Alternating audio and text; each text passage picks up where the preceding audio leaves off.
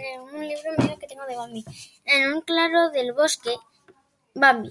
En un claro del bosque nació un cervatillo al que llamaron Bambi. Su madre le enseñaba los nombres de todo lo que veía y se fue haciendo amigo de la ardilla, del roble, del conejo.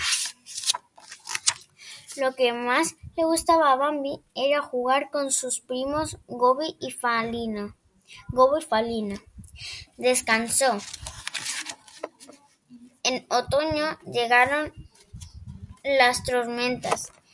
Un día Bambi se perdió, pero su padre, el gran príncipe del bosque, le llevó de nuevo junto a su madre.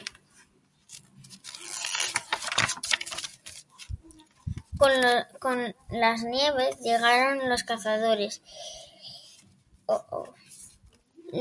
y dispararon contra todos, matando a Invierno. Bambi había crecido y tenía ya pequeñas astas, echaba de menos a su madre. También Falina había crecido y Bambi le pareció la cierva más bonita del mundo.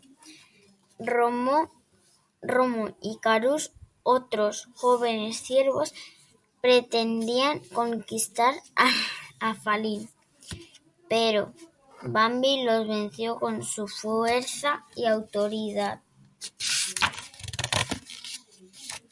El príncipe de los ciervos enseñó a Bambi a distinguir todos los olores, las plantas y los sonidos del bosque.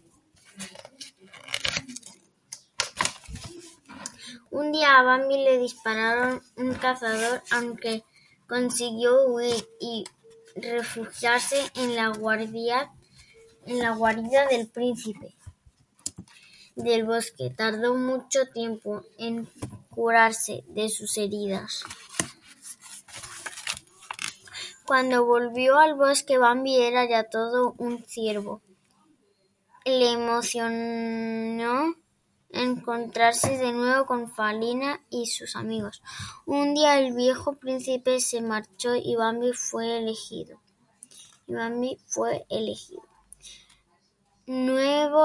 Nuevo príncipe del bosque. Bambi solía vigilar en lo alto de unas peñas y Falina siempre le acompañaba. Su cornamenta se alzaba como las ramas de un árbol. El cervatillo se había convertido en un gran príncipe. Y fin.